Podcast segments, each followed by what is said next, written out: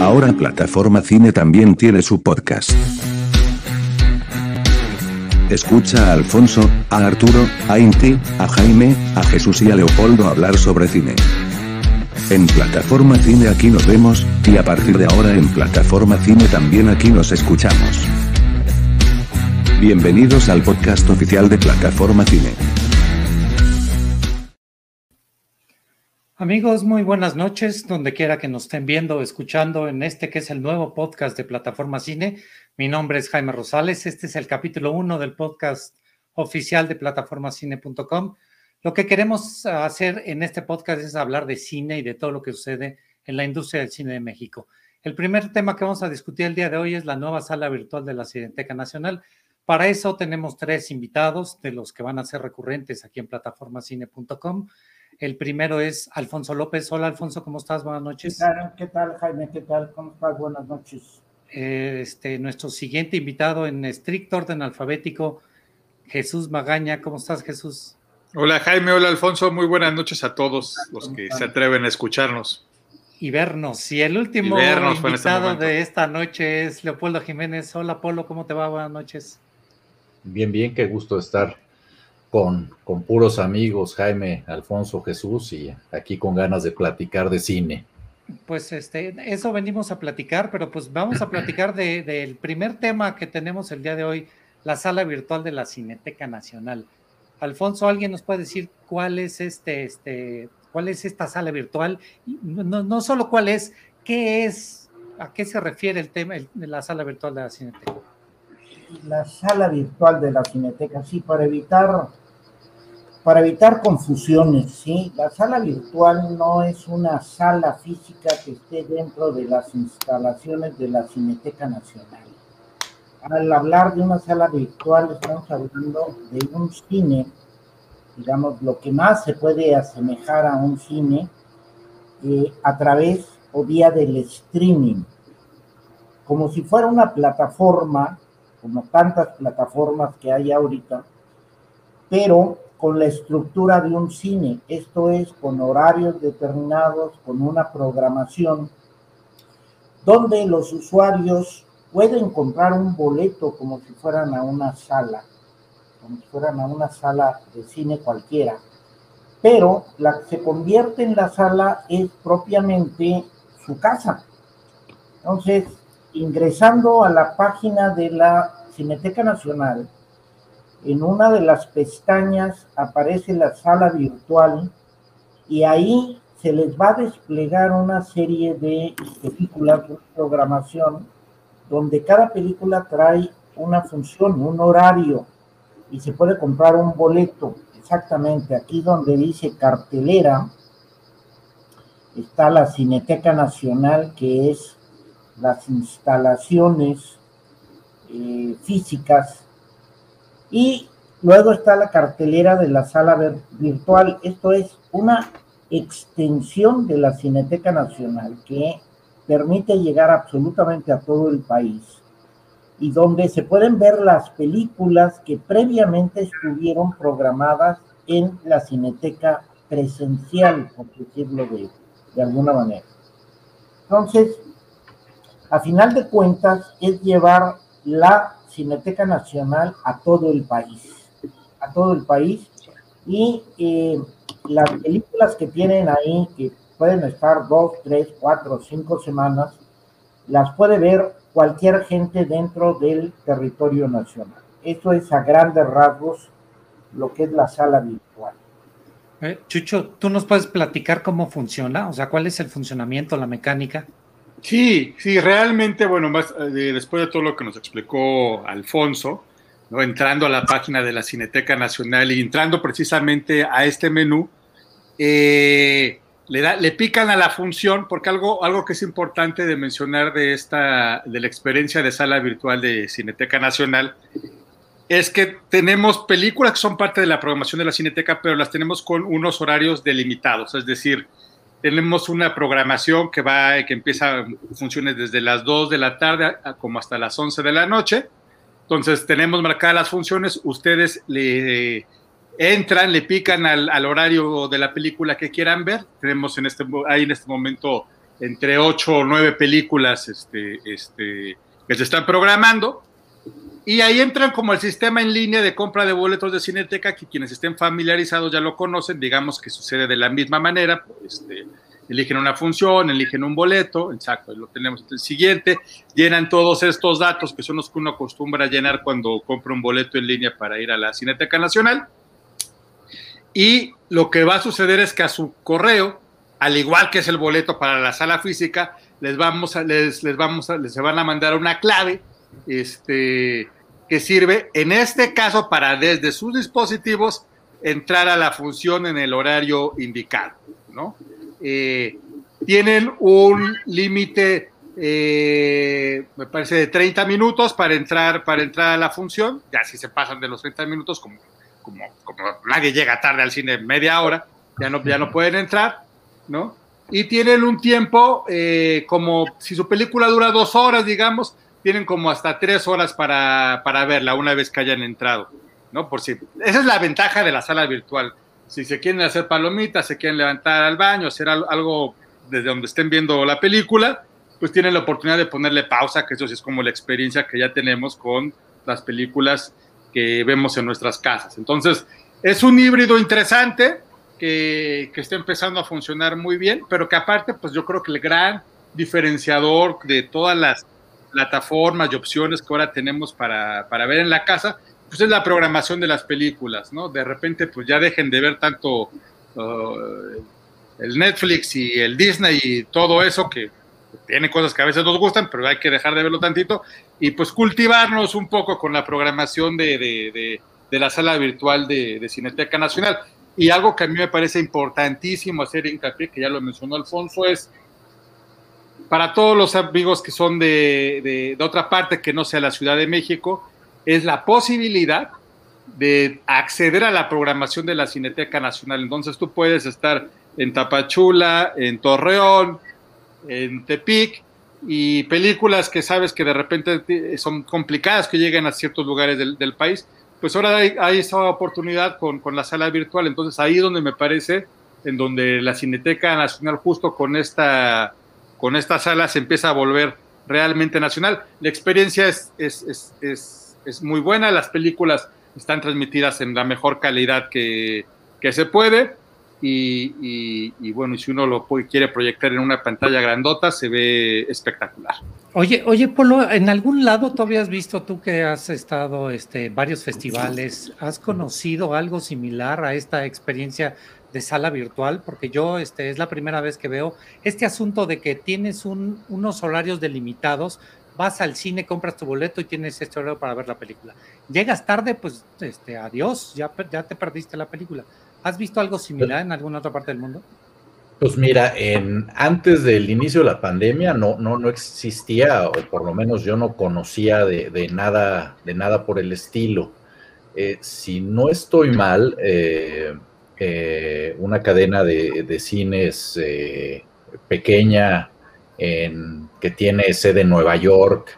Eh, empezaron con esa idea, como la, idea de, bueno, estamos todos encerrados, tenemos las películas, entonces el exhibidor, el, dueño del cine, le habló con los distribuidores y dijimos, oye, vamos a hacer algo mientras mientras esto regresa a la normalidad y, fue el primer experimento y este, esto se replicó en, Inglaterra, en Colombia me parece que hace poco también hubo, hubo una experiencia similar, pero pues, yo creo que esta son de las cosas buenas que, han salido a raíz de la, de la, de la pandemia y sobre todo eh, lo que decía Chucho, eh, pues a lo mejor aquí tenemos la suerte de tener a la Cineteca, en la Ciudad de México la Cineteca, pero en la mayoría del país, pues estas películas pues prácticamente no llegan. Entonces, la posibilidad de tener esta programación para todo el país, yo creo que es este, yo creo que es algo que, nos debe llenar de orgullo que esté haciendo la Cineteca y, nos da la oportunidad de ver este películas que, luego es difícil encontrar en, ah, otras plataformas o, se ven mucho después, etcétera. Entonces, pues yo, yo creo que ha tenido muchas cosas malas la pandemia, pero pues a final de cuentas este tipo de iniciativas son las que pues las que nos ayudan a los cinéfilos, que pues ya ni siquiera los que el público, que los cinéfilos, que nos, a todos los que nos gusta el cine, que, que aunque seamos de la Ciudad de México, por la Ciudad de México es enorme, a mí, a mí me cuesta trabajo de la cineteca porque me queda muy lejos. Entonces, pues teniendo esta, esta iniciativa, esta herramienta, pues estoy encantado. Porque además que, como dice Chucho, además lo principal, el principal atractivo es la programación. Si, este, si, no, si no hubiera la calidad y este, eh, el tipo de películas que, está, presentando la sala virtual de la Cineteca, pues a lo mejor sería algo más, pero pues aquí pues tenemos oportunidad de ver películas además de todo tipo y yo creo que para todo el público y para los que nos gusta el, buen cine es este es estamos de, manteles largos de, poder tener eh, es la sala virtual en nuestras casas. Una, una de las quejas recurrentes de la gente que vive en otras ciudades de la República. Sí, Alfonso. Sí, perdón, no hay dispositivo para levantar la manita. No, pero aquí, este, aquí, estamos en democracia y tú vas, adelante. No, levantes la mano, levanta la voz. es que por ahí hay otra, hay creo que, que es Zoom, uno que sí tiene para levantar la manita. Este, porque este no es Zoom, ¿verdad? no, no es Zoom. Estamos transmitiendo, porque además estamos transmitiendo en vivo. Eso es ah, importante hacerle, hacer notar a la gente que estamos transmitiendo en vivo en la página de, en, la, en las redes sociales de Plataforma Cine y después van a poder escuchar este podcast en sus servicios tradicionales de, de podcast, de podcast, Apple Podcast, Spotify o Amazon Music, ¿no? Entonces, eh, lo tenemos en versión en video y también estamos en versión en audio. Adelante, Alfonso, te interrumpí. Sí, adelante, ya que no hay manita, entonces ya intervengo. A gritar, a gritar. para proponer, pues, que haya un hashtag, ¿sí? Me cultivo como Chucho o me cultivo como Jesús, ¿sí? Yo veo la sala virtual o algo así, ¿no? Para, porque sí, nos recomendó que nos cultiváramos, que ya dejáramos de ver otro tipo de cine comercial. Entonces, este, es una buena iniciativa. Y luego para eh, complementar lo que decía, lo que decía Polo, eh, sí hay dos antecedentes. Uno en la Cinemateca de Bogotá, que está funcionando desde el año pasado, desde casi casi desde que estaba la pandemia, lanzaron una especie de dos salas nada más, con una programación muy reducida, muy reducida. Y posteriormente la Cinemateca de Uruguay, bueno, de Montevideo, tiene algo similar, pero son opciones muy, muy pequeñas comparadas con lo que lanzó la, la Cineteca Nacional, digamos, que es todo un, como un conjunto, ¿no? Completo. Lo que yo iba a preguntar hace ratito es, la, queja más recurrente de la gente que vive fuera de la Ciudad de México es, a mí me llegaron y a mis cines, los, las cadenas de cine que, que, tengan muy cerca de ellos, me llegaron las grandes películas, los grandes blockbusters, uno en español, ya no me llegan este, las versiones originales subtituladas, y otro, nada más me llegan las grandes películas de los grandes estudios de Hollywood pero no les llega este otro cine.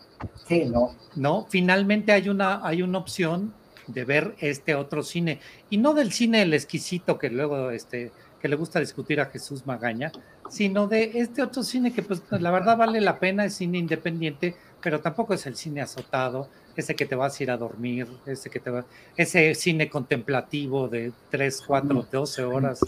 Pero es que tú no aguantas cierto tipo de cine.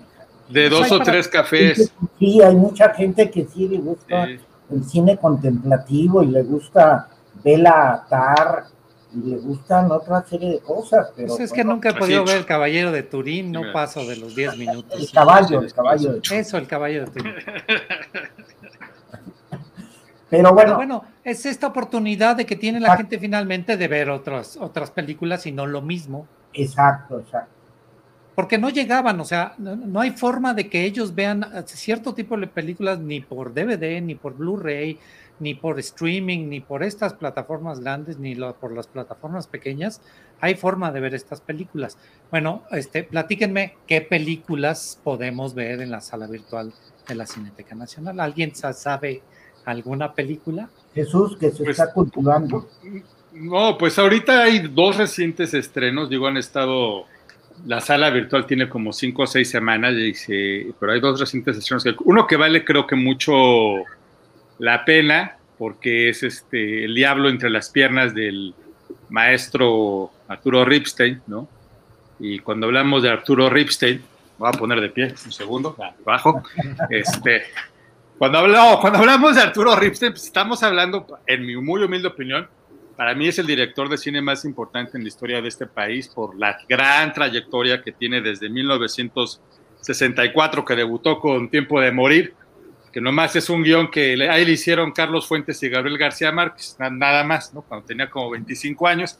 Y desde ahí el, maestro Ripstein pues, nunca ha dejado de, de, estar rodando, filmando, ahora grabando, porque aparte fue de los que no fue pre, no fue exquisito cuando llegó el cine digital, ¿no? Al contrario, fue de los que primero entró con el, con el cine digital.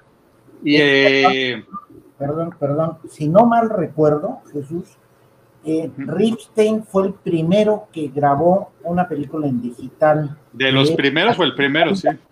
Así es la vida, eh, la, filmó en digital. Si no mal recuerdo, fue el primero que hizo una película comercial en digital.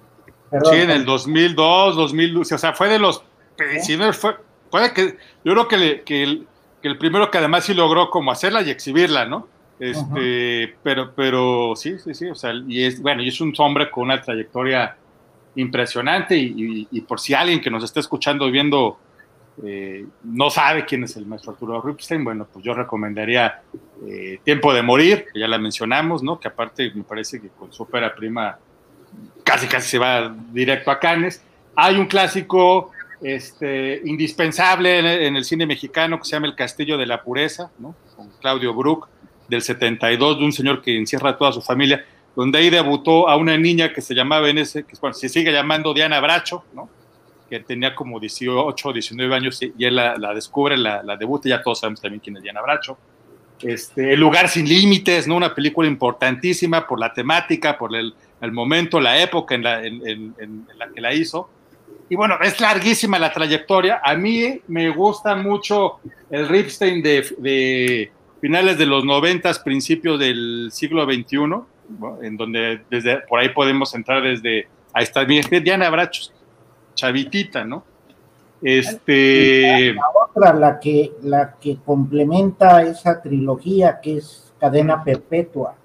Cadena Perpetua también. Sí, no, es que aparte tiene más de 40 películas, ¿no? O sea, si nos ponemos a hablar de, su trayectoria, pues, este, bueno, Profundo Carmesí, que es una, digo, para, digamos, digamos que las más recientes de Ripstein, como de 20 años para acá, ¿no? O sea, bueno, ahí está Profundo Carmesí, a mí me gusta mucho su versión del coronel, no tiene quien le escriba, este, eh, por supuesto, Así es la vida, que ya la mencionaste, eh, eh, Principio y Fin, me parece también, esta, es, esta es película, no, no, no, no, no, quien tenga la oportunidad de pescarla, pues, ¿sabes? Película, ¿no? Y bueno, aquí también medio catapultan a Regina Orozco, que estaba más en la ópera y que no había hecho mucho cine antes de esta película, son ella y, Daniel Jiménez Cacho. Eh, en fin, o sea, es un monstruo de, nuestro cine.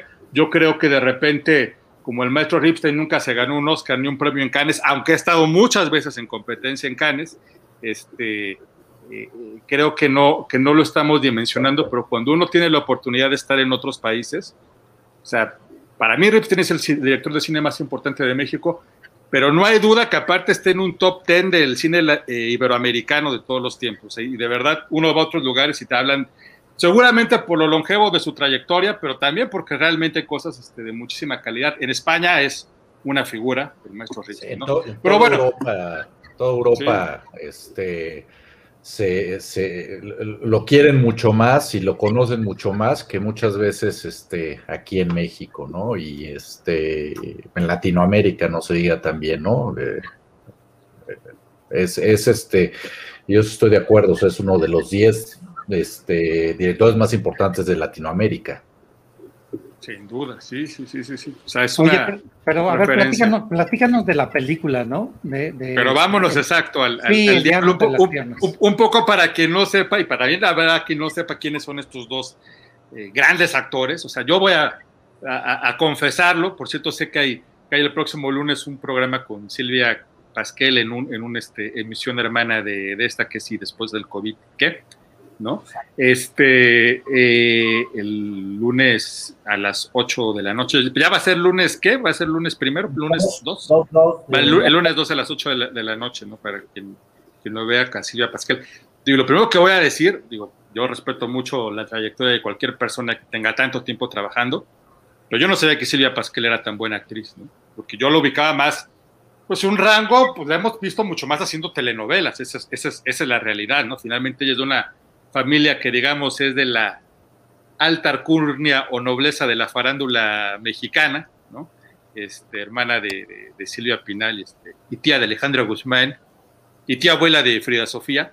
Este, pero, No, pero bueno, de yo no. Silvia Pinal. Es, pero es su hija. Es hija. Es, es Ah, hija de. Silvia. Ay, la ma, perdón, bueno, entonces doña Silvia. Ahorita, ahorita buscamos el árbol genealógico. No, sí, pues sí, Sí, está. sí. O sea, es hermana de Alejandra, ok. Sí, Fíjate, sí. yo, sí. Pensaba que, yo pensaba que Era era la tía. mayor. Bueno, Bueno, la verdad es que eh, eh, a mí me sorprendió. Realmente recuerdo mucho la, la premiere en Cineteca, que doña Silvia Pinal fue hasta en silla de ruedas, pero fue a ver, este, fue a ver la película ahí a la, a la- a la sala. Y este, primero a mí me sorprendió este, actoralmente y mis respetos a la señora, primero por tomar esos riesgos a su edad. Bueno, y Alejandro Suárez, que lo ubicamos más gente, también. Ojo, Alejandro Suárez sí ya había trabajado con el maestro Ripstein, que de repente tiene esta cosa de actores que los tenemos como muy ubicados este, en ciertos rangos o, o en la comedia, porque con Rafael Inclán ha hecho grandes trabajos. Mira, rápido antes de decirme, La perdición de los hombres también es de las mejores películas de Arturo Ripstein y son Rafael y es Rafael Inclán, ¿no? Este monstruosos están ellos dos. La verdad es que es una película muy arriesgada. Eh, En pocas palabras, la, aunque yo llevo muchas, la película se trata, pues la película es la historia de una pareja que tiene toda la vida junta y que, como sucede mucho, pues están ya un poco hartos uno del otro, pero sin embargo tienen como unas fantasías eh, eh, muy eróticas, muy desencarnadas, ambos, no entre ellos, y sin embargo están, pues, es- pues siguen como obligados a convivir, están obligados, ¿no? Eh, tienen, en el caso de ella, eh, eh, materializa, digamos, que sus fantasías más de una manera interna, ¿no? El personaje de Alejandro Suárez, sí, sí, de repente va a visitar a otra persona por ahí, que, que- es este, que es por cierto Patricia Reyes Espíndola, que también es una, una gran actriz, ¿no?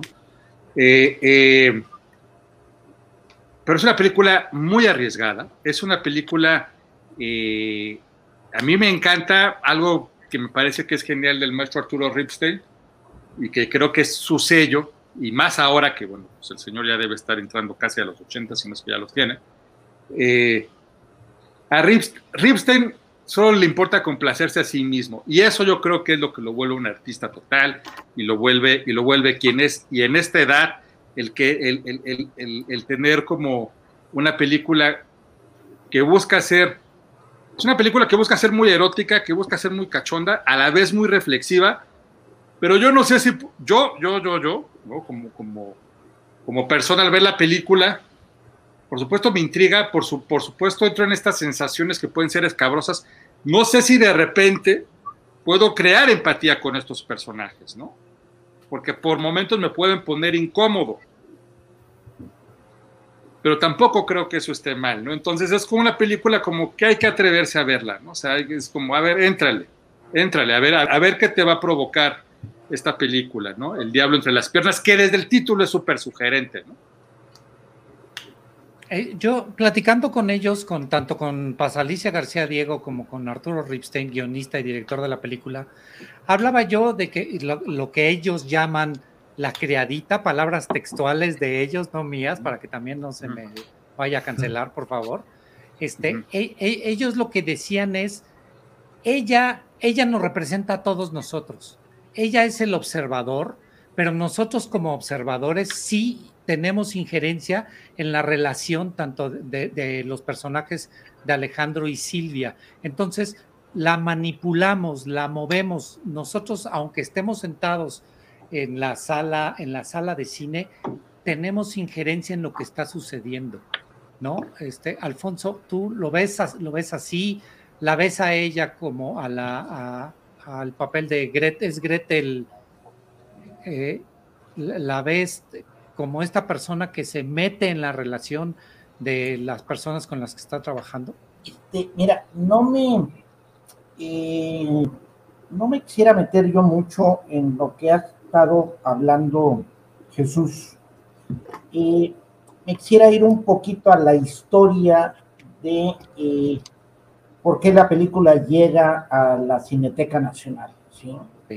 Es la, si no mal recuerdo, esta es la décima quinta colaboración entre Arturo Ripstein y Paz Alicia García Diego.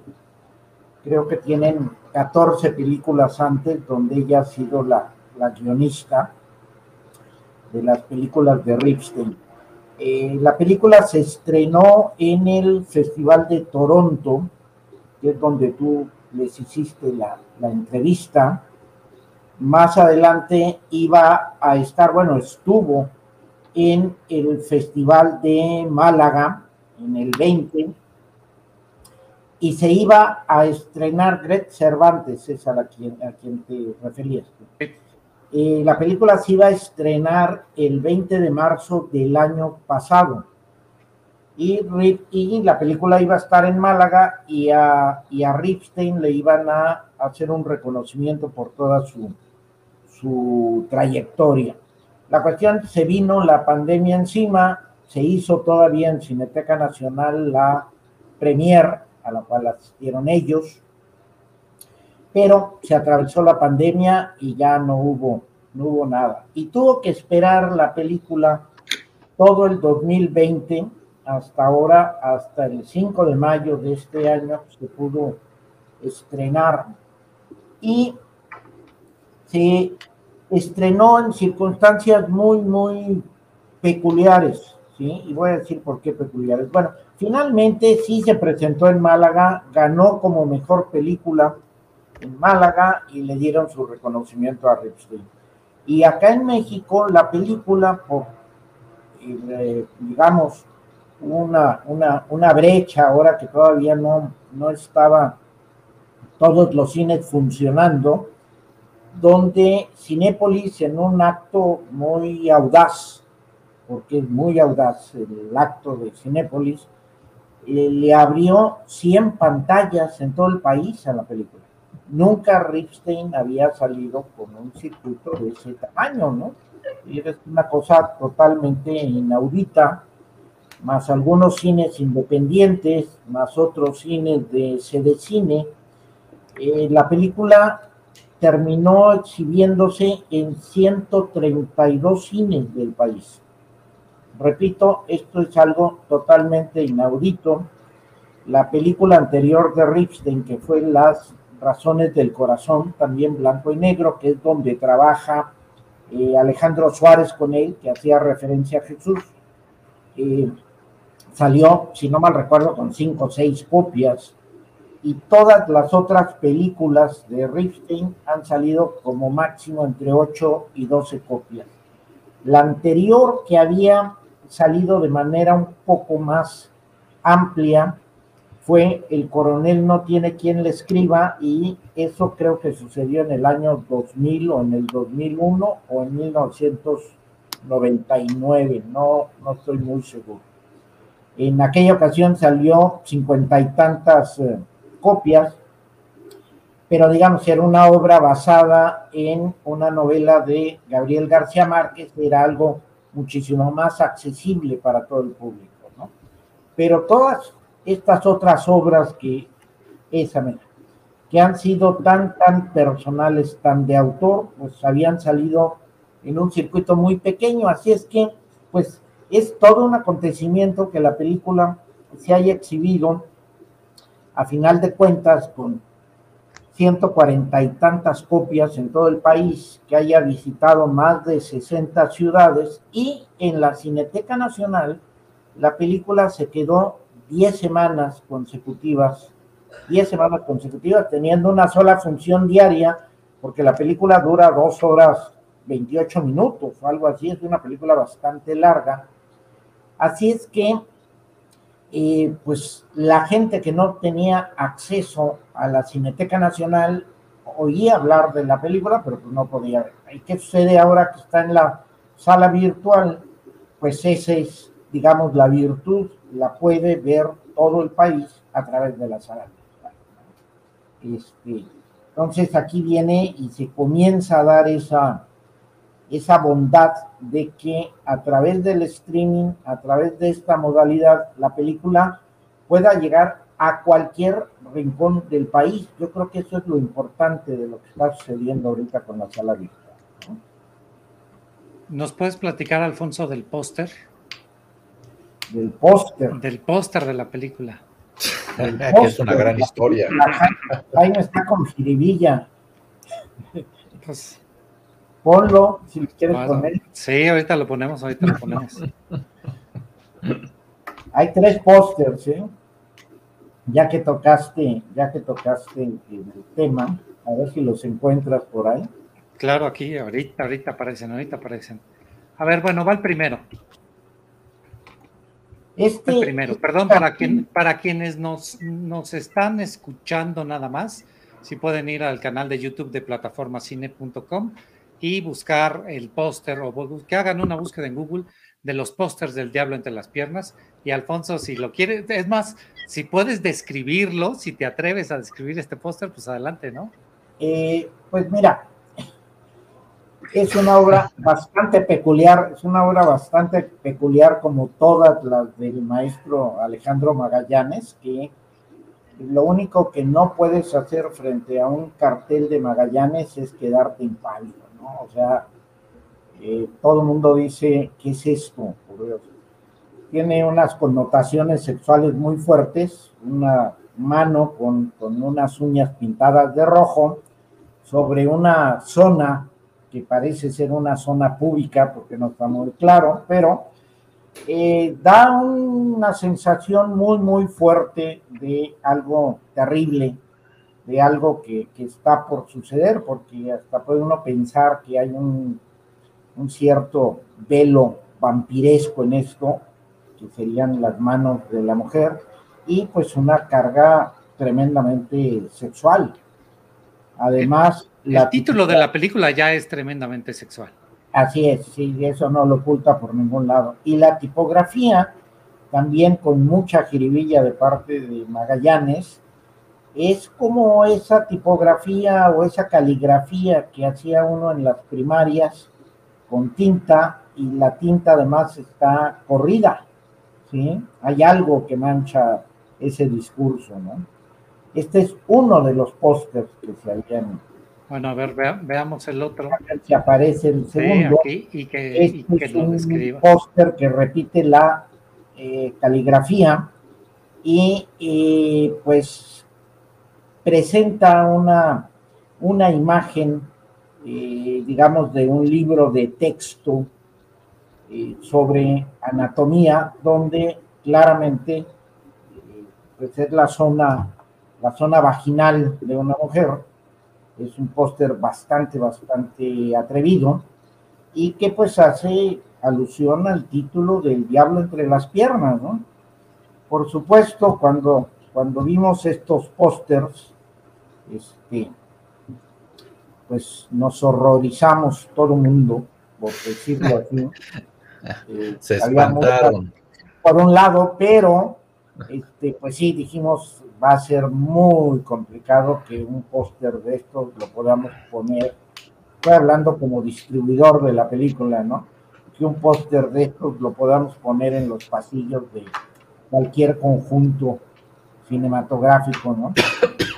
se quedaron estos dos pósters para, para festivales, más bien para festivales y para circuitos independientes, y a ver si encuentras el tercer póster, que este no es el póster definitivo, es aquel que tiene donde está ella sentada en la cama. Mm, Era un ejercicio, pero bueno, es un póster tradicional donde vienen, vienen los, eh, el reparto y vienen eh, festivales, eh, pero hay otro póster todavía, ese, ese es el póster que, finalmente quedó. Este, y es el póster que estuvo en todos los complejos cinematográficos, vaya, en todo Cinépolis y en los cines independientes, ¿no? Entonces también hay una historia sórdida con respecto al, a los carteles de la película, ¿no? Y, pero bueno, después de lo que comentó Jesús y de la importancia que todos mundo sabemos tiene Ripstein, el hecho de que ahora por primera ocasión una película de Ripstein no sea a través de la televisión, sino a través del streaming y prácticamente eh, pues unido a la, a la corrida comercial, que haya esta disponibilidad en todo el país, pues es sensacional, es abrir totalmente las puertas para ver otro tipo de cine en el país. Oigan, bueno, ya hablamos de cine mexicano, de directores mexicanos, pero también hay otro tipo de cine en la sala virtual de la Cineteca Nacional y creo que Polo es el que ya ha visto alguna de las películas que están ahí. ¿De cuál nos sí, mira, hoy, Polo? Yo también para... Bueno, yo, yo, yo, yo no discriminaría que para un tipo de público u otro, pero este... El misterio del señor Pique es un thriller y yo creo que una película de suspenso eh, a mí en lo particular me encanta el thriller, el suspenso.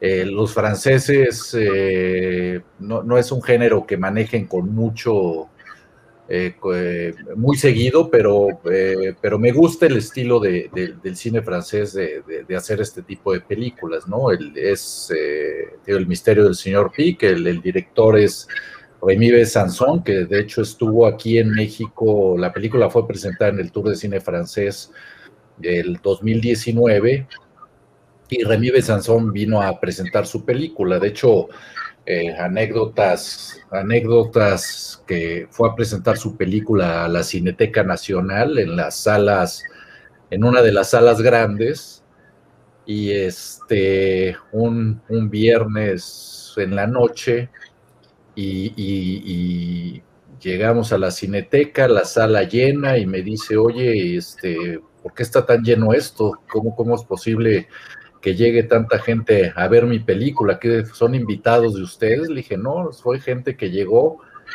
pagó su boleto y está aquí listo para escucharte y que les platiques de, tu película.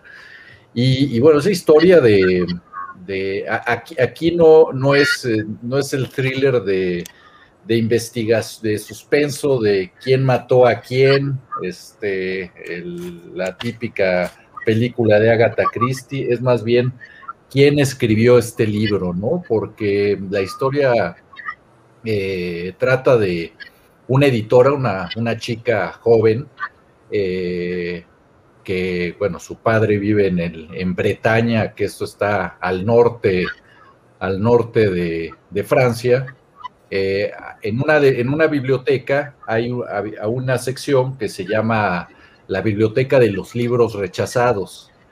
Entonces, esta chica se le, se le hace muy, muy curioso, además ella como editora, pues visitar este, este lugar tan, pues, extraño, ¿no? ¿Quién, ¿Quién va a guardar una copia de un libro que nadie quiso editar, que, pasa mucho también en el cine, ¿no? podría haber la biblioteca de los guiones rechazados, ¿no? Pero esto es de los libros rechazados.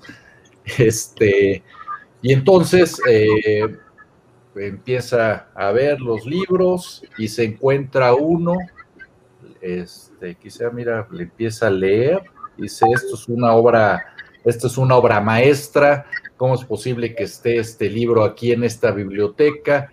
Lo, lo regresa a París el libro, eh, eh, investigan quién es, el, quién es el escritor y resulta que el escritor, un hombre que murió hace dos, tres años, que se llama Henri Pic. ¿Y cuál era la profesión de Henri Pic? Eh, pizzero. Era el pizzero de, de este pequeño pueblito en el norte de Francia.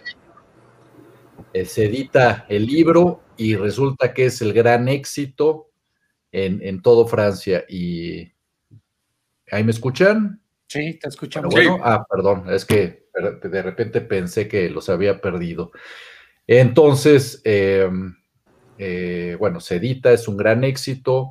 Eh, el, protagonista de la película es este, ah, ay, ya se me, Fabrice Lucchini, Fabrice Lucchini, que es uno de los grandes actores de Francia, es este, divertido, es este, en papeles de comedia, de drama, es, uno de mis, de, mis actores franceses consentidos. Él, él hace papel de, el gran crítico literario, lee, lee el libro y se le hace una obra maestra. De hecho, tiene un programa de televisión, de, literatura, de, de, crítica. Y cuando oye la historia de, de que un pizzero que nunca ha escrito en su vida nada, que en su vida ha leído un libro, según las palabras de, su hija, que es este Camille Cotin, que a lo mejor a Camille Cotin la, conocemos o la conoce el público por 10% esta serie de, Netflix de, de, agentes, de actores, o bueno, va a estar próximamente en una película con, con Matt Damon, que de hecho se presentó, Stillwater, que se presentó en Cannes eh, ¿cómo es posible que, un pizzero pueda hacer esta obra maestra? Entonces, eh, por, esta, por esta duda legítima de, pues ya ni siquiera duda, no creer que este libro lo escribió el Henri Pic, inicia una, pierde a su esposa, pierde el trabajo en la televisión y se dedica a, investigar quién realmente es, escribió Henry Pick o si Henry Pick es el, escritor de este libro. Entonces es, una, es un thriller, eh, como decía al principio, de quién, no quién mató a nadie, sino quién escribió el libro y es este, muy divertido, es este... Pues a mí todo este tipo de películas de suspenso, misterio me gustan mucho y yo creo que y además el público, además también este, estoy, estoy entre Poncho y Jaime de que, bueno, hay veces que uno no tiene ganas de ver la película de tres horas en el que nada más se apaga y prende la luz, o, y tampoco me gusta ver este, los Avengers, aunque de repente hay que verlo para, para poner la mente en blanco. Y esta es una película que yo creo que además este, es buen inicio para la gente que a lo mejor nunca ha visto una película en cineteca o no conoce. Yo creo que es, este, es un buen inicio para, para, para ver sala virtual y, yo creo que es una de las mejores películas que hubieron el año pasado en, en, en, en el cine francés y que tuvimos oportunidad de ver en cine en México, que ahora tenemos oportunidad de verla en toda la República. Eh, también por medio de la sala virtual.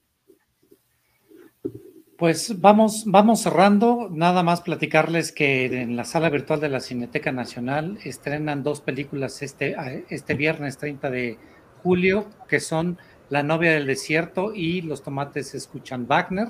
Entonces, para que este, puedan visitar la página de la Cineteca Nacional, cinetecanacional.net, es muy importante que, que busquen esa, esa dirección. Y este, algo más que, que, alguno de ustedes quiera platicarnos antes de terminar el programa del día de hoy. Pues hay, que, hay que tomar la iniciativa de Polo de, hacer una cinemateca o una filmoteca de las películas que nunca se estrenaron, ¿no? Por ejemplo, va a haber entre, entre, los guiones rechazados y las películas que nunca que nunca tuvieron distribución en su propio país, creo que sí podríamos ser algo, algo muy importante. Luego, luego hay unos niveles de producción altísimos, pero no hay salida para las películas, entonces si les escarbamos vamos a encontrar una buena cantidad de películas que nunca se, nunca se estrenaron, nunca se exhibieron, así es que pudiera ser un, un archivo bastante rico, ¿no? Tomando como ejemplo el de las el de los libros rechazados por las editoriales, ¿no? pudiera ser. Así es. Chucho, ¿tú tienes experiencia en eso de este, guiones rechazados o, eres novato? Pues te- no, sí tengo experiencia en, pues mira, guiones que haya hecho que nunca se hayan eh, rodado, que yo haya hecho, que yo los haya escrito todavía no, porque soy muy necio, aunque me he tardado a veces muchos años. Proyectos que iba a hacer, eh, que no, que, después ya nos hicieron, sí, sí tengo ya un par, un par que nos hicieron, pero no escribí esos guiones, pues, este, pero pues no se hicieron al final por, porque no aceptaron. En el otro todavía no, porque, porque pues sí soy necio y, eh, nomás me he tardado la, la película que voy a, que, próxima que, que haré como director, nomás me tardé este, ocho años en levantarla, ¿verdad? En levantarla y todavía no la he rodado, pero bueno, sí, todavía no. Oigan, pues este, ¿Eh? yo les quiero agradecer que estén con nosotros en esta, en esta ocasión y pues nos escuchamos o nos vemos la próxima semana, ¿no? Muchas Claro, gracias a todos. Podemos platicar de las películas que se van a estrenar mañana, ¿no? En la sala virtual. Sí, que platiquemos de ellas, que las veamos, que entremos a cinetecanacional.net, sala virtual, le demos clic, paguemos nada más 50 pesos. La verdad es que el precio, el precio por ver una película, que además puedes ver una película con toda tu familia y nada más pagar 50 pesos en lugar de pagar 400 más las palomitas, los dulces y el estacionamiento. Oye, Oye, y Río Escondido. Oye, al, ah, la próxima semana hablemos, hablemos algo, pero hagamos el comercial. O sea, tenemos un clásico del cine mexicano ahí de Emilio Lindo Fernández Emilio. con María Félix. Sí, María Félix en su mejor momento. Y pues a lo mejor no le entran tanto, pero ¿por qué no se jalan al abuelito o a la abuelita y le, y se, y le ponen la película en sala virtual? Eh, y no, restaurada por la Cineteca, eso es muy Y importante. restaurada, eso es muy importante restaurada y digitalizada por la y, y, y, no los abuelitos, porque yo creo que hay muchos que no tuvimos la oportunidad de verlo, evidentemente en su momento, pero este, pues son de las películas que hay que ver, es parte de la historia de, de, de nuestro cine y independientemente de que sea muy buena película, ¿no? Yo creo que es este gran oportunidad para, para conocer al indio, a, a la doña, etcétera. Sí. Pues muchísimas gracias, les agradezco que estén con nosotros y nos vemos la próxima ocasión o nos escuchamos. Ya saben, entren a plataformacine.com, renten las películas, tienen 48 horas para ver la película, o entren a la sala virtual de la Cineteca Nacional y este, vean desde la comodidad de su sillón lo mejor del cine mundial, lo mejor del cine mexicano. Nos vemos, hasta luego. Bye luego, bye. Hasta luego. semana, nos vemos. Este fue el podcast oficial de Plataforma Cine. Aquí nos vemos pero también aquí nos escuchamos.